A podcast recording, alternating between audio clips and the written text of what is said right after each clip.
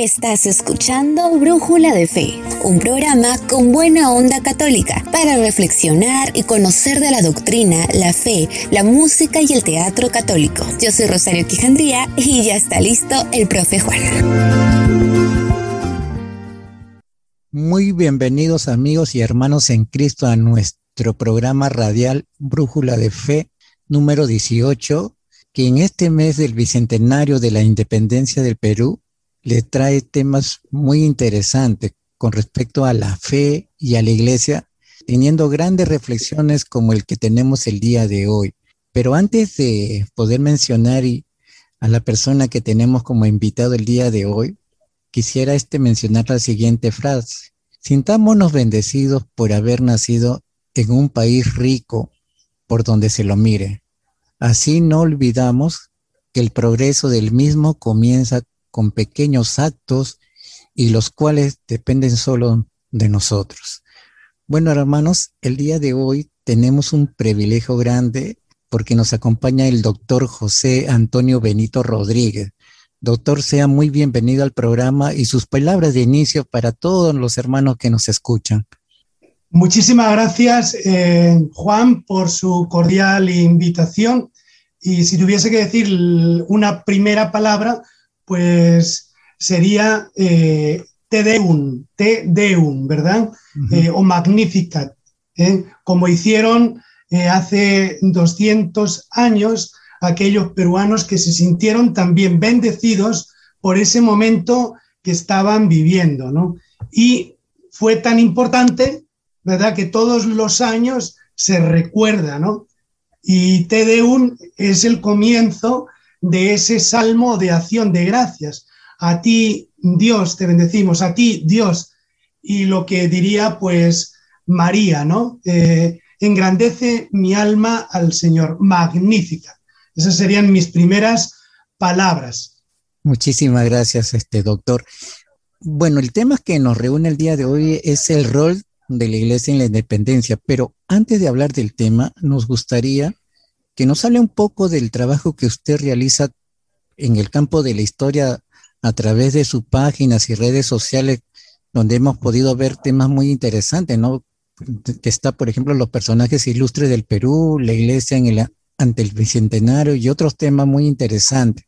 Sí, con mucho gusto. Mira, Juan, yo soy de un pueblito de Salamanca, de España, que se llama Rollán, donde eh, pues vengo de una familia de, ocho hermanos, estudié luego educación en Salamanca y a los 20 años ya estaba dando clase a niños de primaria. Mm, simultáneamente hice historia de América ya en, Valladolid, donde está el departamento eh, en el Museo Colón, donde murió Colón. Y de ahí viene mi interés por todos los temas eh, de, de América y en concreto del Perú. Allá en, el Perú también hice la licenciatura y el, y el, doctorado. Justamente hay un castillo cerca de Valladolid, el castillo de Simancas, donde está la mayor documentación ¿no? sobre mi tesis doctoral, la bula de cruzada en Indias. En el 91 vine con un grupo de, amigos universitarios para apoyar en lo que pudiésemos eh, eh, como voluntarios, estuve en un pueblito de la Sierra de Tacna, Candarabe, del que hice un, libro, y fui allí porque había miembros de mi instituto, que es del Movimiento Santa María, Cruzador de Santa María, ¿no? Entonces estuvimos apoyando un grupo de universitarios, estaba Monseñor Hugo Garaycoa, y allí estuvimos durante dos meses. Una vez que terminé la tesis doctoral en el 95, me vine al Perú, estuve del 95 al 2000 en Arequipa y del 2000 estoy en Lima, ¿no? En la actualidad soy profesor principal de la Universidad Católica Sede Sapiense y de la Facultad de Teología Pontificia y Civil de Lima. Y en esta soy director del Instituto de Estudios Toribianos. Entonces, junto a la investigación sobre estos temas ¿no? de, de historia del, del, Perú me dedico también, como muy bien ha dicho, ¿no? al tema de la divulgación. ¿no? Entonces, eh, participo en congresos, ¿no? De historia, también de, de pastoral, y luego ya en, en, concreto, aparte de la docencia en estas instituciones, pues eh, participo en un programa de Radio María que se titula Perú, Tierra Ensantada, que se emite todos los domingos eh, de una a una y media, ¿no? Entonces, eh, son entrevistas o a veces son eh, testimonios, ¿no? De, de, este Perú que tiene tanto que rescatar, ¿no? De vida santa, ¿no? De vida religiosa, ¿no? Y luego los jueves en Paz TV con, llevo un programa que se titula El Puente, que también suelen ser de entrevistas. Por ejemplo, el último fue sobre la superiora de las hermanas del buen pastor, al hilo del martirio. Ya aprobado, de la hermana Aguchita Rivas, ¿verdad? Esta nueva que pronto va a ser eh, beatificada. Y escritos, ahí pues participo en, en, el correo, en el correo Mariano, ¿no? También en la revista Testimonio, en la revista de Signo, ¿no? De la, de la ONDEC, y luego en el portal de Perú Católico. Aquí en Perú Católico tengo una sección que es la Iglesia ante el Bicentenario. He publicado 80, creo que es, va por el número 80, y lo que trata es de rescatar sobre todo personas, ¿eh? personas que han destacado por los valores humanos y eh, católicos. Y nada, con mucho gusto, Juan, eh, a lo que me indiques. Muchísimas gracias, de verdad, y qué tremendo trabajo ha realizado y realiza, de verdad que eso ayuda mucho a, a muchos peruanos que queremos conocer un poco más de nuestros antepasados y en la parte religiosa también. Yo he podido ver, pues, buenas entrevistas, ¿no? Reportajes que se le han hecho a ustedes sobre los santos también y realmente que me impresiona mucho. Bueno, doctor, la primera pregunta es, ¿cuál fue el papel de la iglesia en el proceso de la independencia? La verdad que es, una, es, una pregunta así como muy, muy, muy amplia, ¿no? Y que tendríamos que, que, hablar primero eh, qué tendemos por independencia, qué tendemos por, por iglesia, ¿no? O sea, porque yo vengo ahora de, un programa eh, con el padre Alfonso Francia, ¿no? En su canal digital, ¿no? Y justamente estábamos hablando del, del, proceso de la independencia. Nosotros estamos ahora hablando del bicentenario de 1821, pero hay que indicar que es todo un proceso, ¿no? Un proceso que algunos eh, amplían desde 1780 prácticamente porque a finales del siglo XVIII hubo eh, decenas, decenas de, revoluciones, de revueltas, ¿no?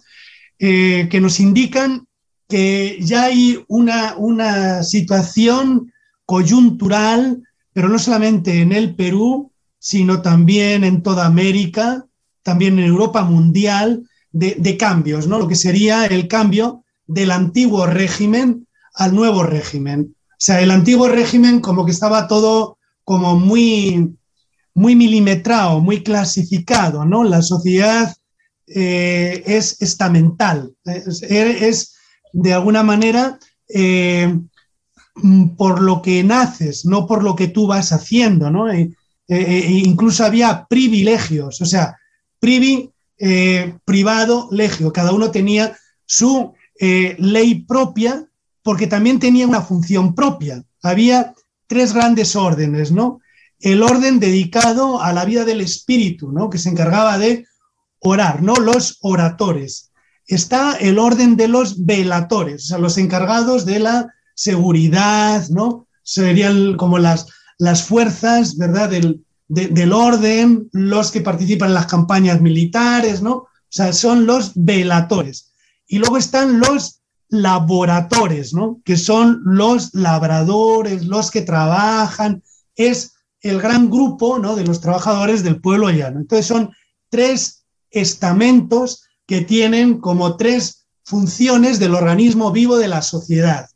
Eso podríamos decir que es antes del siglo XVIII, ¿no? cuando tienen lugar esos cambios fuertes, ¿no? sobre todo en lo que se llama la Revolución Atlántica, eh, la Revolución Francesa, 789, 1789, pero antes tenemos la de los Estados Unidos, 1776. ¿En qué consisten estas revoluciones? Que el orden antiguo, el orden estamental, se convierte ahora en un nuevo orden, en el que ya no nos interesa tanto las funciones, estos, eh, diríamos, eh, tres órdenes, sino la clasificación socioeconómica. Incluso en la actualidad, ¿no? Dice, bueno, es de la clase A, clase B, o sea, nos dividen por la economía, ¿no? Bueno, a partir del, nuevo régimen tendríamos ya eh, la clase de los ricos y de los pobres, así para, para, para entrar, ¿no? Entonces, no es por el nacimiento, no es por el funcionamiento, sino ya también por la economía. Entonces tenemos la burguesía y el proletariado. O sea, tenemos los burgueses, que son los que tienen la propiedad, son los que comercian y tal, y los eh, proletarios, que son los que no tienen medios, pero que son los que trabajan. Entonces, la Revolución Francesa termina con el orden eh, antiguo y cambia al orden nuevo. Todo eso sancionado por una constitución y tres principios, ¿no? La libertad, la igualdad, la fraternidad. Entonces, eso de alguna manera se va a ir dando en toda la sociedad que llamamos contemporánea. Entonces, tenemos un poco ese, ese ambiente, ¿no? Entonces, cuando hablamos de la independencia, es un proceso que puede arrancar ¿no? desde fines del 18 y que termina, podríamos decir, en 1826. O sea, porque está bien, ¿no? 1821, el acta de independencia y la firma aquí en Lima, pero sabemos que hay otras muchas fechas, ¿no? Eh, la del 22, algunos están reivindicando, ¿no? Porque ya se constituye el primer Congreso, ¿no? Y luego ya la primera Constitución. Pero hay algunos que dicen, bueno, pero es que todavía seguía el virreinato, ¿no? Ahí está la Serna en el, en el Cusco. Entonces hay algunos que dicen, no, es en el 1824, después de la batalla de eh, Junín y de Ayacucho. Pero algunos dicen, no, pero todavía están en el Real Felipe, entonces hasta 1826. Entonces, primero, la independencia o emancipación como un proceso, ¿eh? un proceso que no estaba tan preciso en un primer momento. Por ejemplo, Tupac Amaru, él da vivas al rey Fernando, pero muera el mal gobierno. Y lo mismo van a hacer en 1814, Mateo Pumacagua y Cela, ¿no? Entonces, ahí en la primera fase no estaba clara la idea de una eh, separación de España. Está clara la conciencia de que eh, aquí está ya el Perú. ¿eh? Es un virreinato, un reino distinto del español. Entonces hay una conciencia bien clara.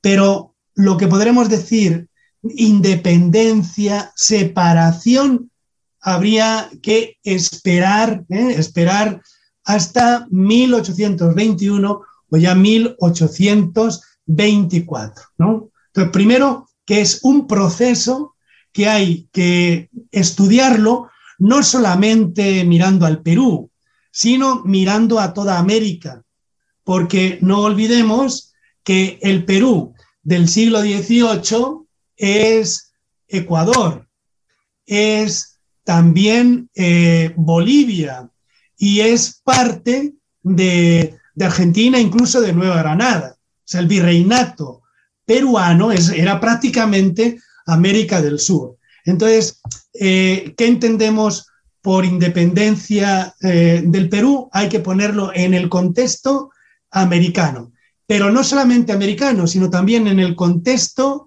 eh, con España porque no se entiende la independencia sin la crisis de la monarquía española, ¿no? Fernando VII y sus padres antes, Carlos IV, están presos de Napoleón. Y ese es el momento, el de 1808, en el que hay una orfandad. Eh, eh, España y América está acéfala, donde hay varios gobiernos. Están los partidarios de José I, el hermano de, de Napoleón, el célebre Pepe Botella, que ya incluso va a dar una constitución, la de 1808. Entonces tenemos en ese momento ya hay los partidarios de Napoleón, los afrancesados, tanto en España como en América. Pero luego tenemos en las Cortes de Cádiz, donde ya hay una regencia, ya hay una constitución, pero hay también un doble gobierno, el favorable ¿no? a Francia y el favorable ya al nacido en las Cortes de Cádiz con Fernando VII, pero con la Constitución. En América va a pasar lo mismo. Va a haber ya como unos partidarios de Napoleón, José I, y partidarios de Carlos IV, Fernando VII.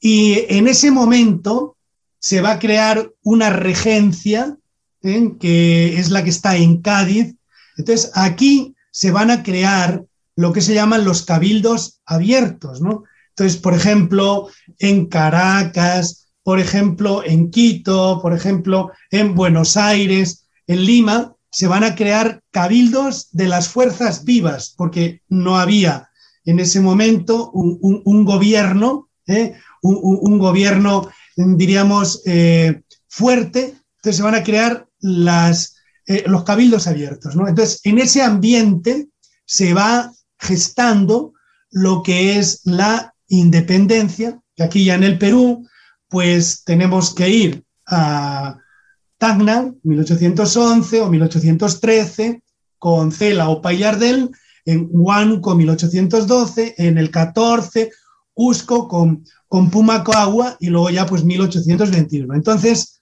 un proceso nacional regional, mundial.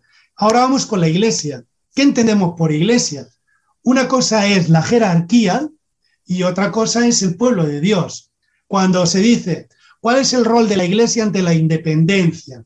¿De qué iglesia estamos hablando? ¿De la Santa Sede?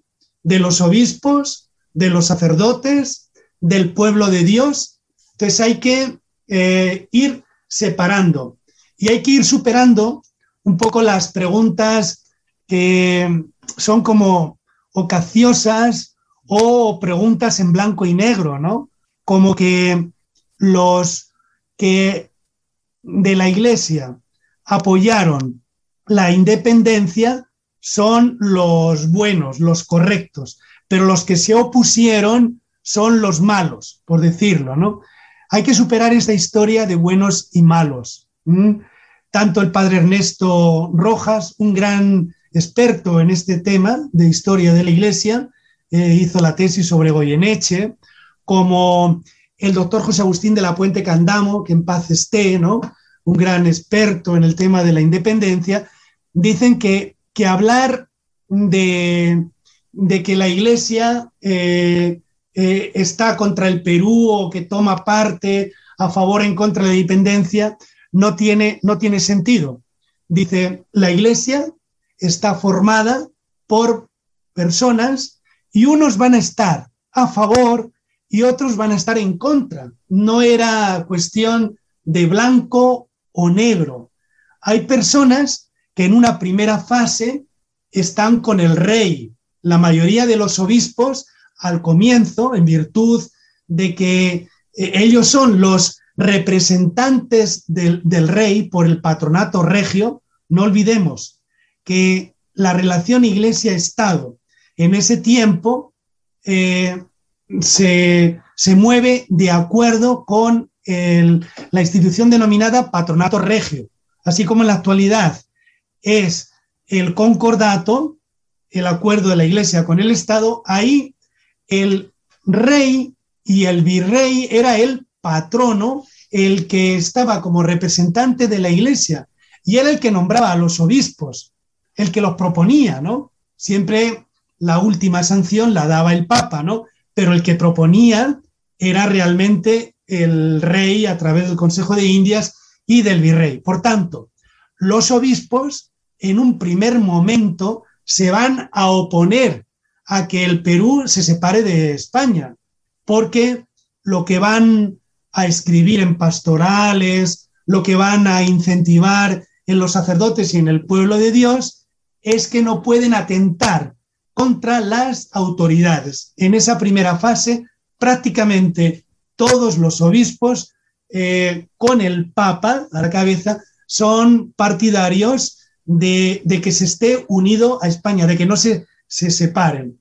Pero más adelante, más adelante, tanto el papado como los obispos van a ir viendo cuál es la, la, suerte ¿no? de esta guerra, porque en realidad la independencia era una guerra entre los que creían que tenían que seguir vinculados a España y los que creían que tenían que seguir eh, ya eh, separados de España. Y cuando hablamos de una parte o de otra, no estamos hablando de peruanos y de españoles, no, estamos hablando de los fidelistas eh, o partidarios de seguir unidos con España y había peruanos que eran partidarios de eso y había españoles que también los eran y había indios y había afrodescendientes que eran partidarios de seguir con España porque pensaban que les iba bastante bien, pero había otros, sobre todo los criollos, los descendientes de españoles y también varios españoles y también varios ya nativos que eran partidarios de separarse de una vez. Entre uno y otro va a haber distintos eh, cambios y distintos momentos, ¿no? Piensen, por ejemplo, Torretagle, ¿eh? Bernardo de Torretagle, que va a ser eh, el que proclama la independencia en Trujillo, era intendente allí y proclama la independencia incluso antes que en Lima, pero va a ser perseguido al final de su vida por Bolívar y va a tener que pedir asilo en el Real San Felipe, donde va a, a morir, ¿no? ¿Por qué? Porque en ese tiempo había dos gobiernos, estaba ya el del protectorado con San Martín, luego ya con Bolívar, y el de los virrey, el virrey La Serna, cuya capitalidad estaba en, en, el Cusco y luego ya hasta que se rinde en el Callao. Entonces, es un caso como emblemático, el de Torretagle, o podemos hablar de un Unanue, Unanue, el, el, el gran ¿eh? peruano, ¿verdad? Que fue eh, gran catedrático en San Marcos, la Junta de Medicina, que trabaja con los virreyes, en concreto con el virrey Abascal, pero que va a ser ministro de Bolívar. Entonces va, va a ir viendo también transición y cambio, ¿no? Entonces es, muy importante no mm, meter, ¿no? Como a la, a la, a la iglesia enfrente del Perú, sino que hay miembros, y en ese momento eran todos católicos, que están con unos o con otros. Entonces hay que ver, ¿no? Eh, cuál va a ser, diríamos, las, las, la fidelidad. En general, en general, los obispos, los obispos, había seis, seis obispos en ese, en ese momento. Tenemos la, eh, el, obispo de, de, Lima, el de Trujillo, el de eh, Chachapoy, Mainas, el de Arequipa, Ayacucho y Cusco. De los seis, podíamos decir que al principio todos eran partidarios de estar unidos con España y hay cartas pastorales que hablan de eso.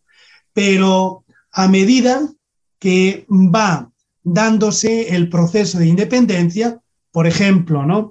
el de Arequipa, eh, Goyeneche, que es natural de ahí, de, Arequipa, pues va a firmar la independencia. El de Lima, eh, Bartolomé de las Heras, que es español, firma, es el segundo en firmar el acta de la independencia. Entonces, los dos ¿eh? firman la independencia. Hay otros que se oponen, como el de Mainas, Sánchez Rangel o mm, Marfil, el de Trujillo, y, ellos se van a ir a España, o el de Ayacucho, Gutiérrez de Cos, que se va a oponer y va a salir del Perú y va a terminar como obispo en Puerto Rico, o el de Cusco, que al principio se opone, pero que después va a firmarla, ¿no? Calisto de, de Orihuela, ¿no? Entonces, hay que ir uno a uno. El clero bajo, en general, son partidarios de la independencia desde el primer momento y entonces van a, tener pues prédicas, incluso eh, escritos eh, a, favor de la, de la independencia. Entonces, he estado hablando mucho, ¿no? Perdona, eh, pero para ir comenzando daría esta, esta, esta respuesta, ¿no? De que los católicos han estado en los, dos, en los dos bandos y podemos encontrar de uno y de otro personas realmente eh, destacados, ¿no? Eh, simplemente ya termino por citar, por ejemplo, entre los patriotas, ¿no? En el convictorio de San Carlos, ¿no? Toribio Rodríguez Mendoza, ¿no? O mm, él mismo tuvo como 30 alumnos que van a estar en el primer congreso. Son sacerdotes que en el primer congreso ya del Perú republicano han sido alumnos suyos en el convictorio de San Carlos, partidarios claramente y que van a apoyar la independencia. Y otros destacados van a ser en, Arequipa, por ejemplo, Mariano José de Arce o Francisco Javier de Luna Pizarro, ¿no? que en ese momento era eh, pues abogado, era también diputado en el Congreso y que posteriormente va a ser eh, arzobispo de, de Lima. ¿no? De verdad, este doctor, agradecerle por toda esta información que nos brinda y también hacernos las diferencias de ciertas cosas que a veces pues se nos pasa, ¿no? Fue el término de iglesia, el término de lo que es la independencia y que fue todo un proceso y también saber de, ¿no? De que hubo pues parte del clero que estaba a favor de España como otro por la corriente este, patriótica, ¿no? Este, sinceramente, es muy rico lo que nos está explicando y nos está dando a conocer, ¿no? Esto no ha sido algo de la noche a la mañana, ha tomado tiempo y, ha habido momentos que nos han ayudado dentro de la historia. Bueno, doctor, vamos a hacer un pequeño corte porque vamos a presentar un tema musical titulado Patria de Luis Enrique Ascoy y continuamos con la entrevista a nuestro invitado.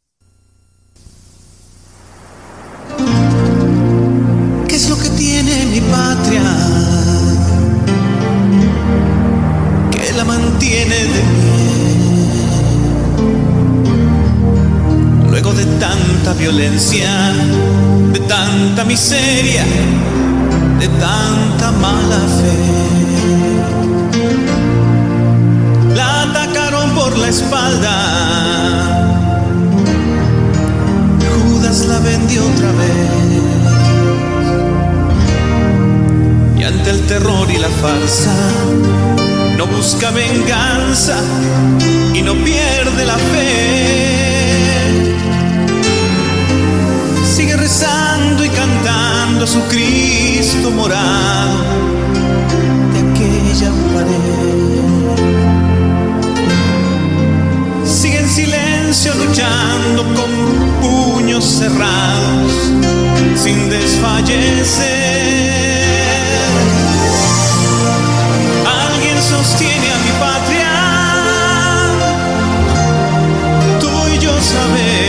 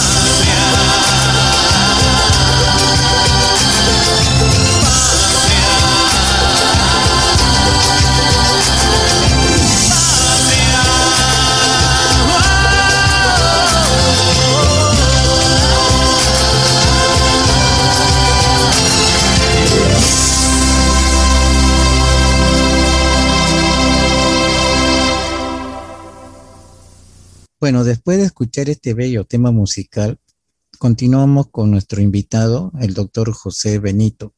Doctor, ¿nos podría hablar un, poco de algún pensador ilustre de la independencia que, bueno, que usted admire? Yo sé que hay muchos, ¿no? Pero quizás hay alguno que realmente me gustaría que las personas que nos están escuchando este, puedan saber un poco de él. Primero quiero, quiero comentar un momentito las canciones de Ascoy. Creo que habría que reivindicarlas. Eh, la que has puesto me parece estupenda, ¿no? Y es una pena de que a veces la tengamos ahí como que es para la sacristía. El Perú, en el momento que está viviendo, necesitaría rescatar esta, esta canción. Lo mismo que vivo en, en un país maravilloso, ¿no? Sí, Danza de mi, mi país. Mi país, sí. sí lo ambas. mismo que la de Creo y la, la, la, de, la de Creo, ¿no? Que sí. tiene Ascoy. Creo que habría que rescatar y en este tiempo de, de, bicentenario había que convertirlas en oración y en, y en vida, ¿no? Entonces, en primer lugar, te agradezco realmente el que hayas compartido esto y, y, y invitaría a que las vayamos difundiendo porque me parece que son eh, claves, ¿no? Y de, lo que me comentas, ¿no? De, los, de los pensadores, ¿no? Pues habría que rescatar, eh, podríamos decir, a, a, bastantes, ¿no? O sea, primero de los precursores, ¿no? Hay un acontecimiento fundamental que a veces como que se nos olvida, ¿no? En 1776 son expulsados los jesuitas de, de España y de los países hispanoamericanos, ¿no? y en concreto del, del, Perú. En ese momento estaba como rey Carlos III y aquí el virrey Amat. Y en una semana prácticamente todos los jesuitas tienen que salir del, Perú. Los jesuitas han tenido una presencia bárbara eh, aquí, ¿no? Entonces, ¿qué significa que, que, que el Perú se quede sin los jesuitas? Pues significa eh, ven dónde está en la avenida Bancay, la Biblioteca Nacional, ese era un gran colegio de los jesuitas, ¿no? Piensen en lo que hoy es en la casona de San Marcos, el Panteón de los Próceres, eso era de los, de los jesuitas. Entonces, grandes, grandes jesuitas se tienen que ir. Uno de ellos, por ejemplo, que todavía no era sacerdotes, Juan Pablo Vizcardo y Guzmán, ¿no? Entonces, es el primero que quiero, que quiero destacar, ¿no? Un jesuita que ha nacido en Pampacolca, en Arequipa, que se forma en el Cusco, en el mismo colegio que Tupac Amaru. No hay que olvidar esto, ¿no? Porque a veces eh, nos pensamos que estos personajes son enemigos de la iglesia. ¿eh? Tupac Amaru es un antiguo alumno de los jesuitas. Su esposa, Micaela Bastidas, rezaba el rosario con sus compañeras todas las noches. Y Tupac Amaru se siente que es como David frente al faraón que es España y busca eh, liberar de la esclavitud de ese mal gobierno, pero lo hace con una motivación netamente religiosa. Esto lo ha trabajado muy bien el padre Jeffrey Kleiber, ¿no? Entonces, por una parte, hay que rescatar esto. Entonces, en ese mismo colegio, el Colegio San Bernardo de los Jesuitas del Cusco, va a estudiar eh, Juan Pablo Vizcardo y Guzmán, que tenía también otro hermano de sangre, jesuita, y que con la expulsión va a llegar a Europa y allá desde Europa va a escribir una carta que va a ser emblemática, ¿no? La carta a los eh, españoles de América. Esa carta la va a conocer Miranda y va a inspirar a Bolívar y a los grandes libertadores, ¿no? Entonces tenemos un jesuita, ¿verdad? Tenemos un hombre de iglesia que mm, se hace eco de la realidad que está viviendo, ¿verdad? América y en concreto el Perú, y escribe esa, esa carta, que es fundamental. Tendríamos que hablar también de otro gran personaje como es Toribio Rodríguez de Mendoza. Él, nacido en Chachapoyas, pero va a ser eh, rector del convictorio de San Carlos. ¿Qué es el convictorio de San Carlos? A raíz de la expulsión de los jesuitas, los colegios que ellos llevaban se van, eh, los alumnos se van, van a ir a esta nueva realidad que es el convictorio, ¿no? Entonces, para retomar y para no perder ¿no? los colegios, se van a, fundir y se va a formar el convictorio de San Carlos, que va a estar unido a la Universidad de San Marcos. Y ahí tendremos a un gran renovador, que es Toribio Rodríguez Mendoza, que es el, el que encarna lo que podríamos denominar la ilustración cristiana. Así como hay grandes ilustrados como eh, Montesquieu, Rousseau, eh, eh, Diderot, ¿no? Voltaire, ¿no? Bueno, pues eh, tenemos una ilustración cristiana. Hay ilustrados, ¿verdad? La ilustración francesa, la, la diosa de la razón que no quiere separarse de la, de la iglesia.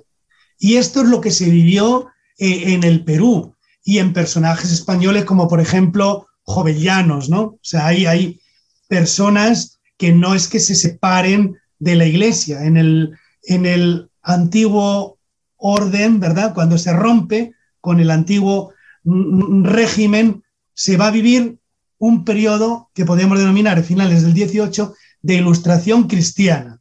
Se ve, por ejemplo, en obispos como Chávez de la Rosa, en Arequipa, Martínez de Compañón, en Trujillo, y aquí en Lima, como estamos comentando, con el convictorio de San Carlos, que eh, tiene como rector fundamental durante 30 años a Toribio Rodríguez de Mendoza.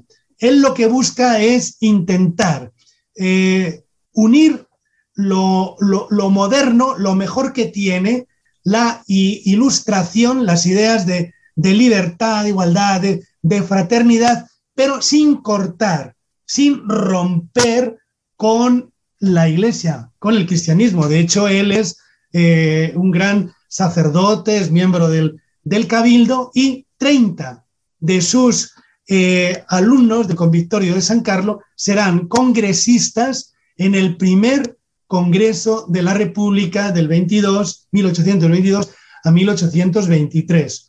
Otro gran clérigo, ¿verdad? Pues era Luna, Luna Pizarro, que nacido en Arequipa, va a ser formado por Chávez de la Rosa, va a estar incluso en, en Cádiz y allí será hasta capellán del Consejo de, de, Indias, ¿no? Y cuando regresa ya al, al, al, Perú, ¿no?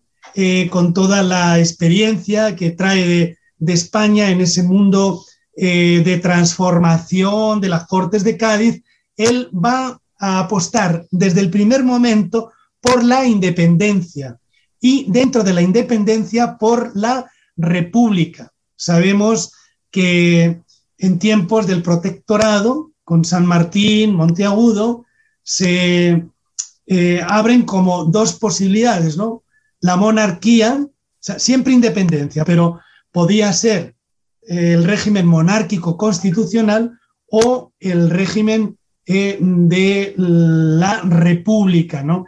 Entonces tenemos a Luna Pizarro que desde el primer momento opta por la república y una república bien democrática. Lo mismo que Mariano José de Arce, ¿no? Y luego, pues, discípulos de, de, estos, eh, diríamos, partidarios de la república como, como Sánchez Carrión, ¿no? Que él se forma en, en, Trujillo, pero también en el seminario de, eh, de San Marcelo de, de, Trujillo y siempre va a optar por la eh, república, pero desde su talante de, iglesia, ¿no? De tal manera que cuando tienen que legislar en la Constitución, siempre van a, rescatar, ¿verdad? Eh, la ética, los valores, la nueva nación y en concreto la confesionalidad del Estado en ese momento, ¿no? Es decir, que Perú es católico, apostólico y romano, ¿no? Entonces, podríamos citar estos de, momento, ¿no? doctor, gracias de verdad, porque mire, si Perú es rico en santos, también son en pensadores, ¿no? Y mucha gente ilustre que a veces, pues, no conocemos, o al menos en el caso mío lo, he escuchado cuando he estado en, en, estudios de colegio, ¿no? Mayormente, ¿no? Pero no se habla de todos, se habla de alguno nada más. Discúlpeme, le hago una pregunta como una curiosidad. Este, ya que usted tocó los jesuitas que, que, fueron expulsados, hubo una película que se llamó Misión que también creo que trató algo sobre ello. ¿Por qué fueron expulsados los jesuitas de, América Latina, creo? ¿No, no, me podría explicar eso? Sí, bueno, hay, hay, hay muchas causas ¿no? Eh, sobre el tema de la expulsión de los jesuitas y la película de la misión de alguna manera recoge sobre todo e, ese momento tan, tan dramático que, vivieron eh, los jesuitas expulsos, sobre todo en, la obra máxima, ¿no? diríamos, y ejemplar, que fue la de las misiones guaraníes, que no hay que olvidar que se puso en marcha desde el Perú por los jesuitas, ¿no? Por ejemplo, el padre Francisco del Castillo, Ruiz de Montoya, son pioneros justamente en, en esa misión, en esa reducción jesuítica, porque ya se había vivido aquí en Juli, ¿eh? el célebre Alonso de, Barzana, que hablaba hasta 12 idiomas ¿no? y que estuvo en el, en el bautizo de Tupac Amaru primero y está a punto de ser beatificado, va a poner en marcha las reducciones de Juli, pero después las reducciones guaraníes, ya en el siglo XVIII, que siempre han sido el paradigma ¿no? de toda acción misionera, porque eh, se vive eh, ahí eh, un protagonismo por parte sobre todo de los nativos, de los indígenas, respetando su forma de gobierno, sus costumbres, y los jesuitas únicamente, diríamos, introducen el Evangelio, ¿no? pero respetando al máximo toda su organización. Entonces fue dramática la expulsión sobre todo porque va a cortar, ¿no? Va, a cortar eh, de, raíz justamente ese, em, esa, misión. Entonces, ese territorio era de los, de los portugueses, ¿no? Allí en, esa zona de misión entraban los bandeirantes. Los bandeirantes eran eh, eh, brasileños, portugueses, ¿no? Que iban incluso a, a, capturar, ¿no? A indígenas que eran protegidos por los, eh, por los jesuitas. De tal manera que incluso los propios jesuitas van a llegar a armar a los indígenas para que se defiendan de esos eh, portugueses brasileños, ¿no? los bandeirantes. ¿no? Entonces, esa es una, cuestión candente ¿no? que se estaba viviendo aquí en, América. Pero la Compañía de Jesús en ese tiempo, en todo el mundo, era como la orden primera, ¿eh? estaba en vanguardia. Muchos eran confesores de los reyes, ¿no? Y había como una leyenda ya de los, de los jesuitas, ¿no? Como diciendo que estaban incluso en contra de la situación regalista que se estaba viviendo en la monarquía española. ¿no? Una cosa es el patronato regio, el rey es el responsable de la iglesia eh, eh, aquí, ¿no? En, en, América, y otra cosa es que el rey ya eh, orille y como que relegue a la, a la iglesia, la someta a, a, él, ¿no? Es el regalismo, ¿no? Entonces, van a decir que los, que los jesuitas se oponen y que incluso eran partidarios hasta del, del tiranicidio, ¿no? Había algún jesuita como el padre eh, Mariana, ¿no? Y, otros grandes jesuitas que decían que si el rey se convierte en un tirano, se le puede derrocar, ¿no? Entonces, va a haber como una presión, sobre todo en España y en Hispanoamérica, y llega un momento en que por distintas causas, por distintas razones, pues van a decretar la, la, expulsión. A tanto llegó que no solamente se llega a la expulsión, sino que el propio Papa va a suprimir la compañía de Jesús unos años después. O sea, una orden que nació con un cuarto voto de obediencia al Papa va a terminar siendo suprimida por el propio Papa, ¿no? Entonces, eh, la, la película de la misión refleja un poco esto, ¿no? Y hay jesuitas, como ya he, comentado, ¿no? De Vizcardo y Guzmán, que le va a tocar, pues, vivir esa tremenda realidad. Muchos de los que van a participar como pensadores en la, en la independencia se han formado justamente por, por jesuitas, ¿no? Y los jesuitas tenían muy, muy claro que si un gobierno era tirano, pues se podría destituir, se podría revocar. O sea, de alguna manera estaban abriendo eh, el campo a la independencia. Hay muchos estudiosos que dicen que más que la Revolución Francesa, que la Revolución de Independencia en los Estados Unidos, hay que rescatar, rescatar eh, la teología jesuita que se daba, por ejemplo, en, San Marcos aquí, ¿no? O en otras instituciones de, de América que de alguna manera eran partidarios a la independencia.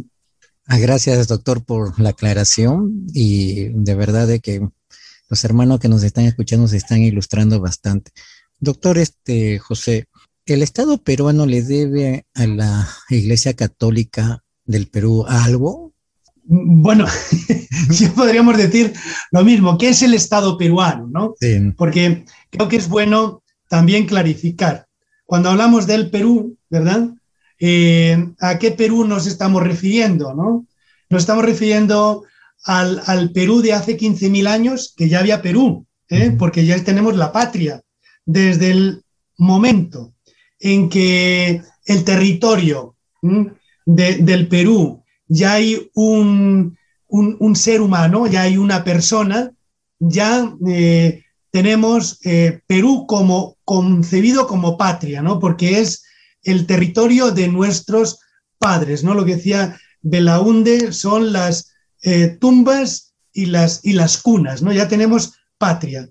Pero el Perú como nación lo tenemos desde el siglo XVI, ¿no? Cuando todas estas culturas, ¿no? Desde la cultura Paracas, la cultura eh, de Caral, la cultura, eh, diríamos, Wari, la cultura mochica, eh, todas las culturas andinas, amazónicas, o sea, todas las culturas antes de la llegada de España, en simbiosis, fundidas con la cultura española, que es una cultura humanística europea, que ha eh, heredado lo mejor de la filosofía griega, del derecho romano y de la religión católica, esa fusión, lo que Víctor Andrés Belaúnde llama la peruanidad con el mundo afro y ya uniéndose ¿eh? a lo que en la, en la República va a venir de, del mundo oriental, ¿no? Y de luego ya de, lo, de lo latino como Italia, o sea, este Perú de todas las sangres tiene un componente fundamental y es el componente católico. Podríamos decir que si quitamos a la Iglesia católica, nos quedamos sin el Perú. Quitemos universidades católicas. San Marcos nace con los dominicos. La Ruiz Montoya es de los jesuitas, ¿no? La San Martín de Porres comienza también con los dominicos, ya en el Vaticano II. La Santa María de Arequipa es de un, de un marianista, ¿no? La Unife es también de, de, las religiosas del, eh, del corazón de, Jesús, ¿no? La, eh, la, Universidad de San Pablo empieza con el movimiento de vida cristiana o los sodalites, la Universidad Católica Sede Sapiense, en la que yo enseño, es una iniciativa de un capuchino, Monseñor Lino Panisa, pero también del movimiento Comunión y, y Liberación, ¿no? Entonces, solamente por citar universidades, pero citemos, por ejemplo, colegios, ¿no? Casi 200 de, fe y alegría, ¿no? Colegios populares. Yo he estado en Arequipa, los colegios de, de circa 40 en los pueblos jóvenes que tienen ya unos 20.000 eh, alumnos, pues mm, es, la, iglesia, ¿no? Y, repasemos, ¿no? Tantas instituciones que han nacido al calor de la iglesia, no solamente en lo educativo, sino en los hospitales. Tenemos el Hospital Loaiza, obra del Hospital de la Caridad de Monseñor Jerónimo Loaiza. Estaba en Barrios Altos, pero ahora está ahí en la eh, Alfonso Ugarte. La Sociedad de Beneficencia es una creación también de católicos, sobre todo de Matías Maestro.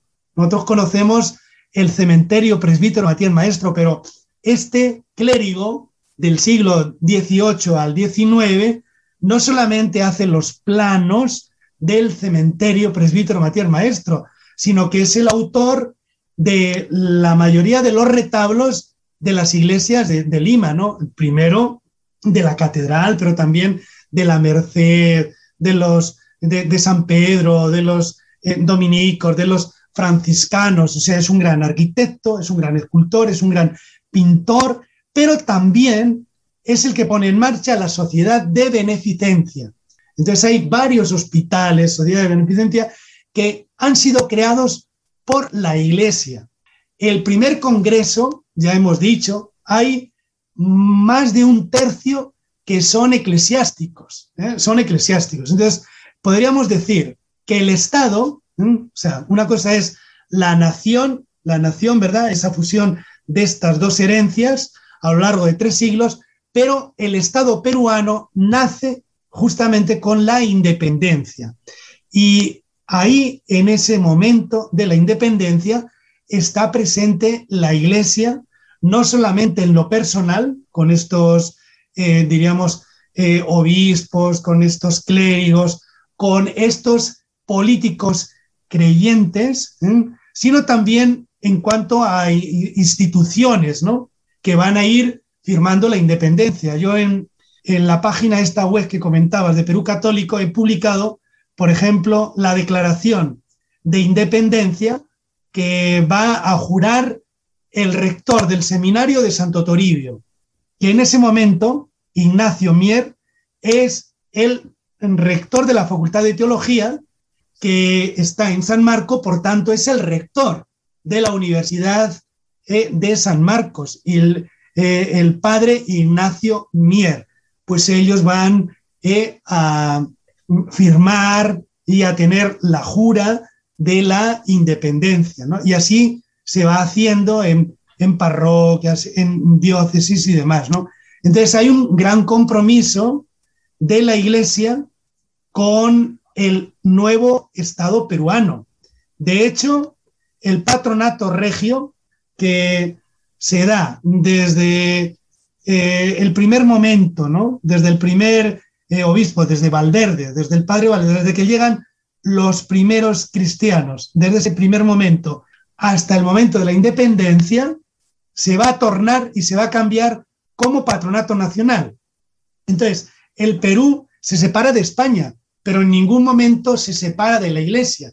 Y la Iglesia ha ido acompañando siempre, ¿eh? siempre a la patria, a la nación y ahora al Estado peruano. De hecho, en todas las constituciones eh, se va a hablar ¿no? de que el, Perú tiene que ser católico, apostólico y romano. De hecho, en el concordato se reconoce, ¿no? Porque la cláusula, el, eh, el artículo 50 ¿no? de nuestra Constitución justamente reconoce ¿no? Eh, que la Iglesia ha sido forjadora, ha sido formadora de la nación y del Estado peruano. Entonces, podríamos decir que le debe, pues, su formación, podríamos decir, ¿eh? su, está en el ADN, en la, en la, formación. No es lo mismo, ¿verdad?, la Iglesia Católica que la, una iglesia que se ha formado o una secta que quizás se ha formado hace unos, unos años, ¿no? Como yo les indico, ¿eh? Eh, quien ha puesto la mesa ¿eh? Es la iglesia. Quien ha puesto al Perú, quien lo ha creado, quien lo ha forjado, es la iglesia católica, de tal manera que no se entendería, no se entendería el Perú sin la iglesia católica, ¿no? Gracias, de verdad que una buena enseñanza. Doctor José, para ir concluyendo con la ronda de preguntas, ¿algún mensaje que desee dar a todos los hermanos en Cristo como a todos los peruanos en este bicentenario de la independencia? A mí me gusta mucho una frase de un sacerdote muy popular en España, José Luis Martín Descalzo, ¿no? Quizá eh, eh, lo has leído o, o lo escuchaste en su momento, ¿no? Él decía que un aniversario una fecha de estas o es un camino o es un camelo. Yo he publicado en la revista de la, de la UNICE y luego también lo han republicado en la revista Signo, eh, cómo el Bicentenario tiene que ser un, camino para nosotros. Y retomo eh, la copla del, del del poeta, ¿no? Eh, Machado, ¿no? Caminante, sí hay camino. Yo digo, él dice que caminante no hay camino, se hace camino al andar. Yo digo, caminante, sí hay camino. Se hace camino al educar. Y eso es lo que ha hecho eh, la Iglesia aquí en el, en el Perú, ¿no? Educarnos eh, en, Cristo, camino, verdad y, y vida. Entonces, un bicentenario no tiene que quedarse en aplausos, no tiene que quedarse, porque hay algunos que dicen, no tenemos que celebrar nada. Yo invito a que lo celebremos, pero celebrarlo de la manera adecuada, ¿no? Estamos en un momento de pandemia, ¿verdad? Y son casi 200.000 muertes. ¿eh? En la guerra del Pacífico, ¿verdad? Que fue un trauma y sigue siéndolo todavía para el Perú contra Chile, murieron entre 14 y 15.000, ¿no? pero fíjense lo que son las 200.000 víctimas. Yo diría que el Bicentenario sea para nosotros como un, un kairos, ¿no?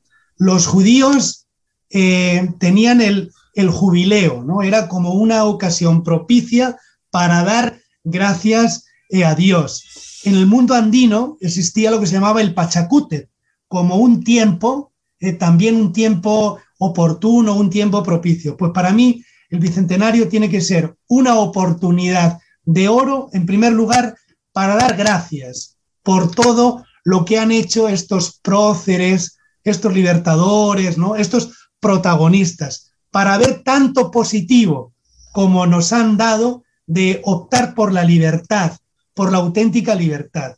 Pero al mismo tiempo tiene que ser un examen para ver realmente lo que dice Carmen McEvoy, ¿no? Esta república agrietada o este Perú adolescente, ¿verdad? Que nos está ahora, en este momento, ¿no? Enfrentando.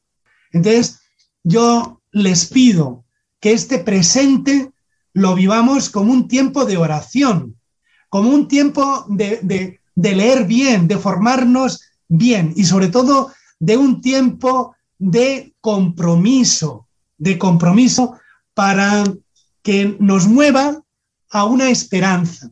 El Papa Francisco, cuando vino al Perú, nos dejó un lema, ¿no? Únanse, unidos en la esperanza. Yo les animaría realmente que este bicentenario sea un repensarnos, pero en conjunto. No sobra nadie. Hermanos, hay muchas cosas que hacer. Hay que buscar y construir el Perú de todas las sangres. El Perú que en definitiva es el Perú del Papa Francisco Fratelli Tutti, de todos hermanos. Yo le pido realmente eh, a Nuestra Señora de la, de la Merced, que fue nombrada como la mariscala del Perú, que proteja al Perú y que nos dé a todos fuerza y ánimo para darlo todo por nuestro querido Perú. Muchísimas, pero muchísimas gracias, doctor José Benito, por darse un tiempo y estar en nuestro programa y darnos a conocer sobre las acciones de la Iglesia Católica en el Perú en la historia, ¿no? Que Dios me lo bendiga y espero tenerlo en otro programa con otro tema interesante. Muchísimas gracias. Muy bien, yo aprovecho para invitarles que va a haber un, gran congreso del 29, el 30 al 31, de 7 a 9 de la tarde, por Perú Católico, donde se brindarán 14 conferencias de expertos, ¿no? Yo soy un divulgador, pero ahí tendremos desde la presidenta de la Academia de la Historia hasta el presidente de la Academia de Historia de la Iglesia, ¿no? Margarita Guerra, el padre Ernesto eh, Rojas, así que les invito cordialmente. Sí. También puede invitar también a su programa de Radio María para que puedan también seguirla a usted. Y, y, les invito no solamente a escuchar, sino que cualquiera que quiera decir algo, él se puede convertir en protagonista, porque yo lo que hago es ponerle el micro para que él nos dé el testimonio, ¿no? Y es los domingos eh, a la una de la, de la tarde, ¿no? Eh, de una a una y media, así cordialmente invitados. Y en paz, pues sale los jueves a las ocho, de ocho a ocho y media. Muchísimas gracias, doctor José. Y como vuelvo a decir, lo esperamos en otro programa con otro tema. Gracias. Bendiciones. Gracias. Bueno, amigos y hermanos en Cristo, antes de irnos, mencionar esta hermosa oración. Padre, nos ponemos ante ti alabando tu nombre, declarando tu poder y autoridad sobre todo lo creado y, y te pedimos que derrames tu amor sobre esta tierra llamada Perú y que tu nombre brille sobre cada pueblo y, y ciudad y que la luz del Evangelio entre a cada hogar quebrantando cada corazón y sea establecido tu reino para siempre en nuestra vida. Amén. Y felices fiesta patria para todos los hermanos peruanos. Que Dios los bendiga y nos estamos viendo en otro programa por Brújula de Fe. Nos vemos. Cuídense.